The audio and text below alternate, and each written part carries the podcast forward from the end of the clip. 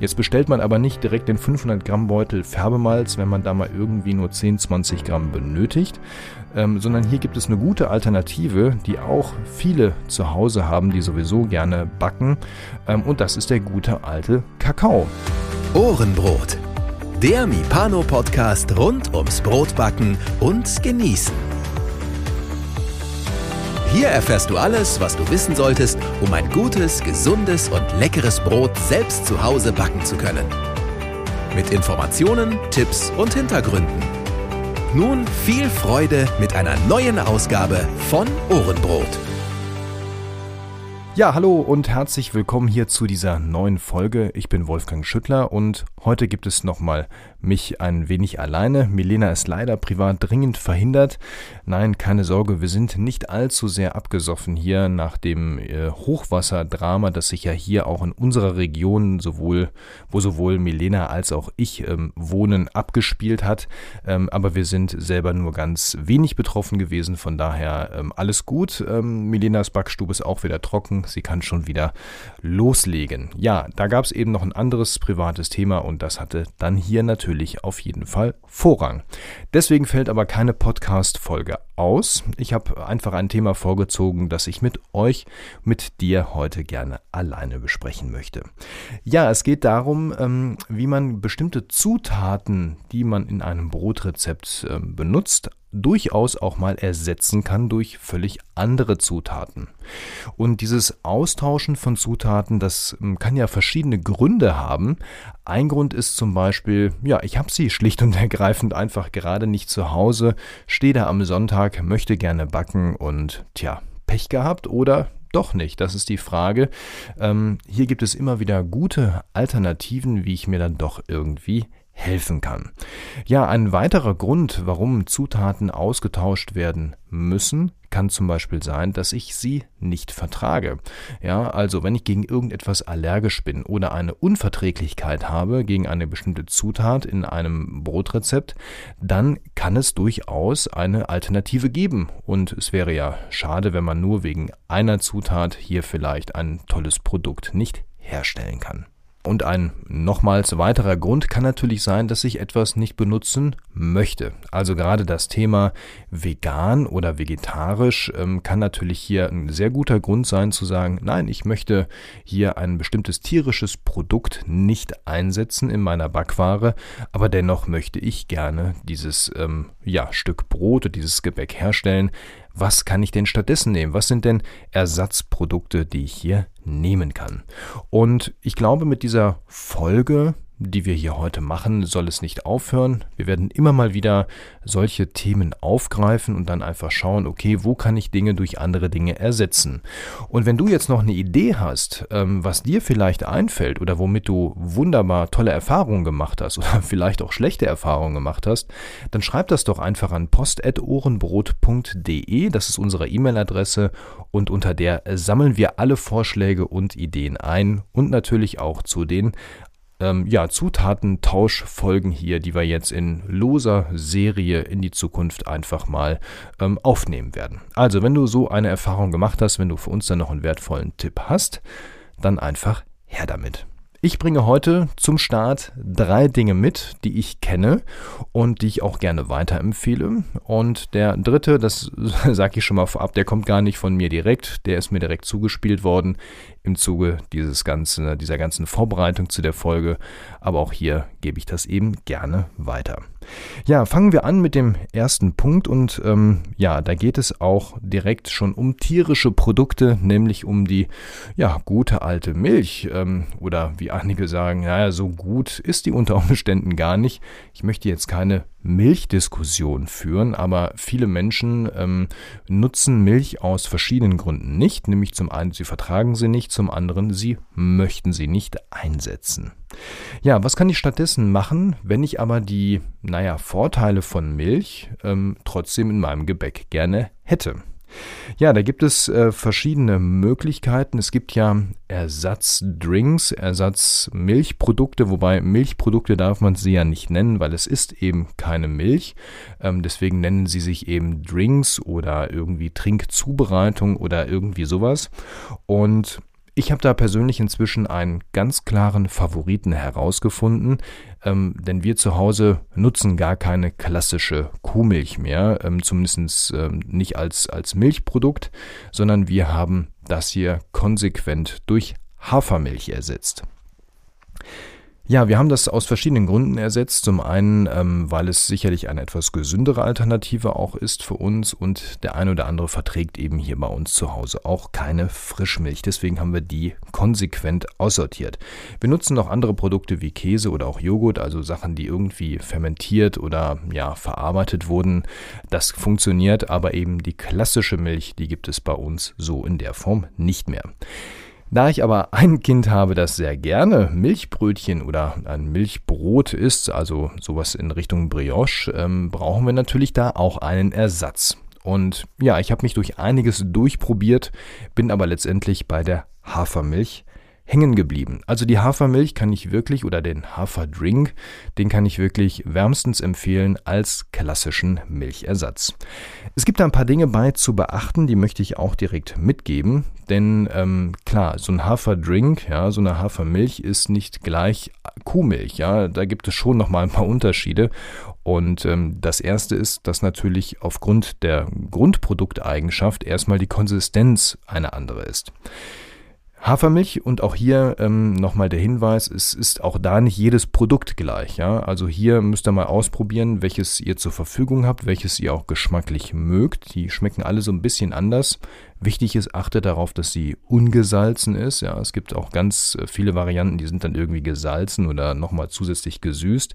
Die bitte nicht nehmen, sondern wirklich die sozusagen Natur-Hafermilch. Ja, die Konsistenz ist da eben, wie gesagt, mal etwas anders und deswegen empfehle ich, immer erstmal, wenn im Rezept zum Beispiel 100 Milliliter Milch jetzt drinstehen oder 100 Gramm, einfach erstmal pauschal 10% wegzunehmen. Ja, also hier erstmal nur 90 Gramm Milch zu dem Teig hinzuzufügen und dann zu schauen, wie verhält sich das Ganze. Ist es zu fest, ist es schon äh, zu flüssig oder ist es genau richtig? Und dann entsprechend hier ähm, einfach noch ein bisschen Flüssigkeit dazugeben und dann diese in den Teig einzuarbeiten.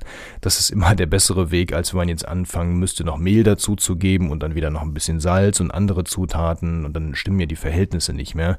Also hier Flüssigkeit ein wenig zurückhalten und dann eben entsprechend wieder was dazugeben, bis die gewünschte Teigkonsistenz erreicht ist.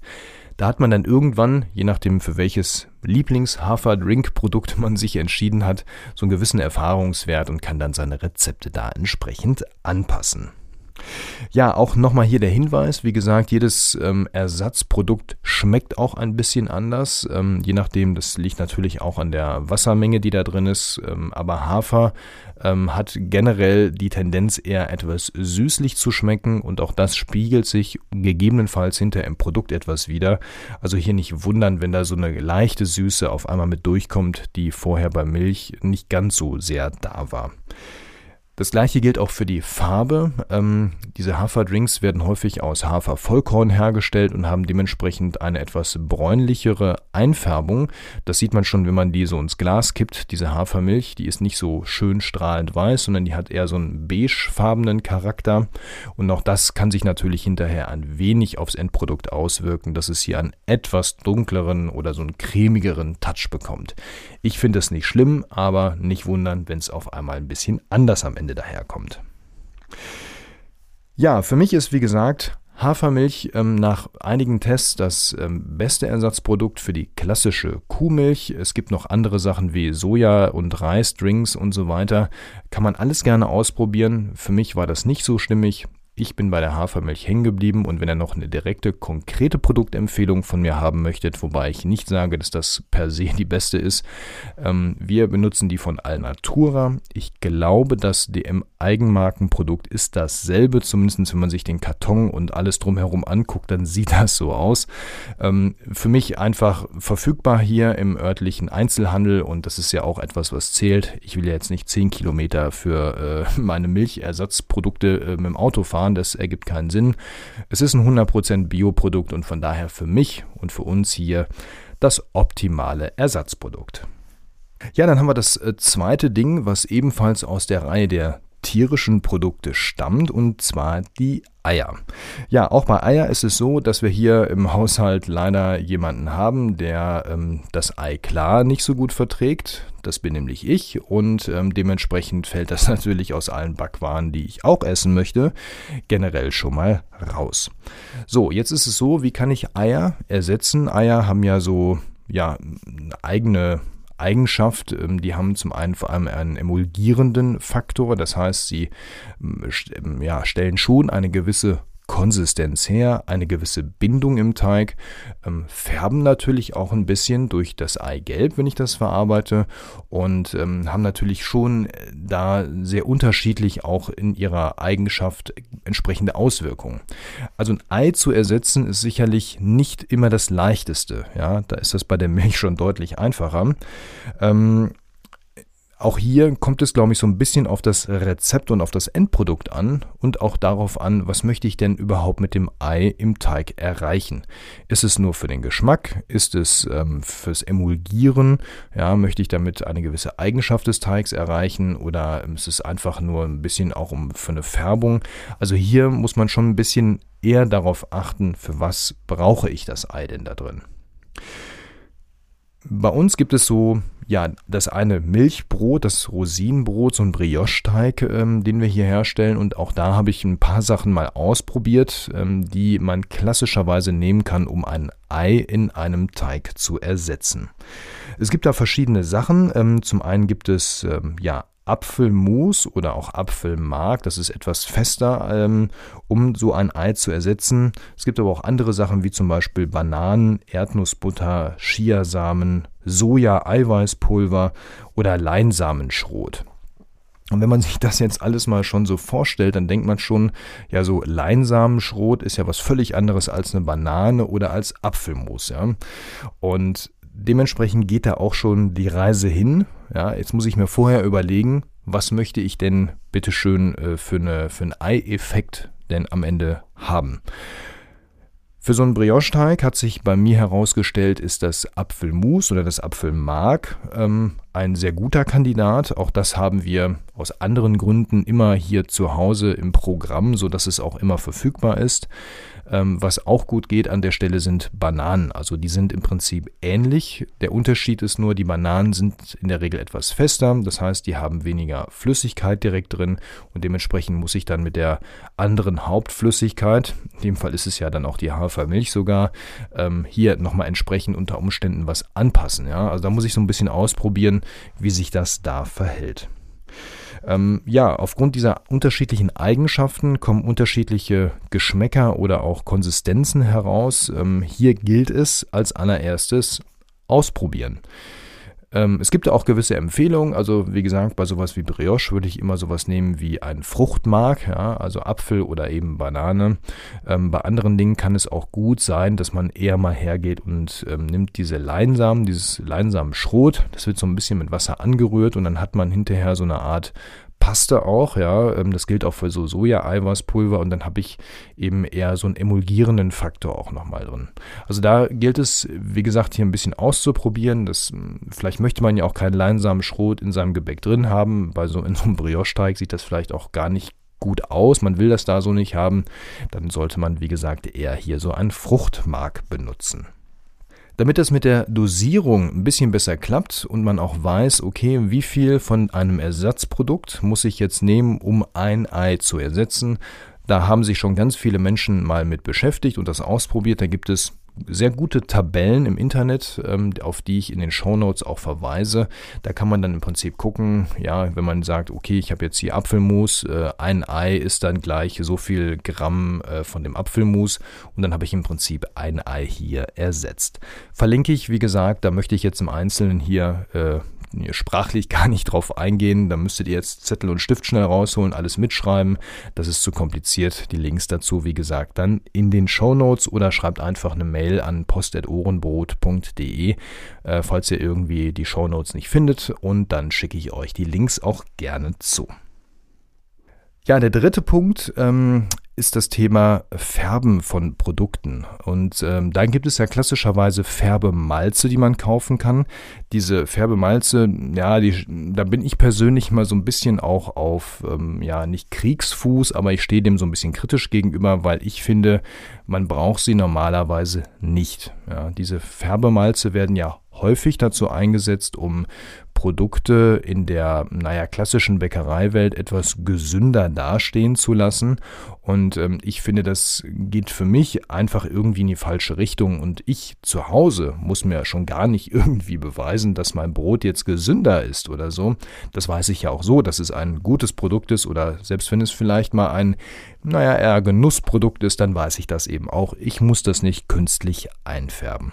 Ergo, Färbemalz gibt es hier nicht äh, bei mir zu Hause aber es könnte ja sein, dass es vielleicht mal das ein oder andere interessante Brotrezept gibt, wo mit verschiedenen Farben und Farbstufen gearbeitet wird, um eine gewisse Optik zu erreichen, ganz bewusst.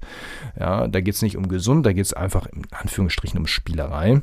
Und da kann man natürlich auch so eine Färbemalz einsetzen. Jetzt bestellt man aber nicht direkt den 500 Gramm Beutel Färbemalz, wenn man da mal irgendwie nur 10, 20 Gramm benötigt, ähm, sondern hier gibt es eine gute Alternative, die auch viele zu Hause haben, die sowieso gerne backen.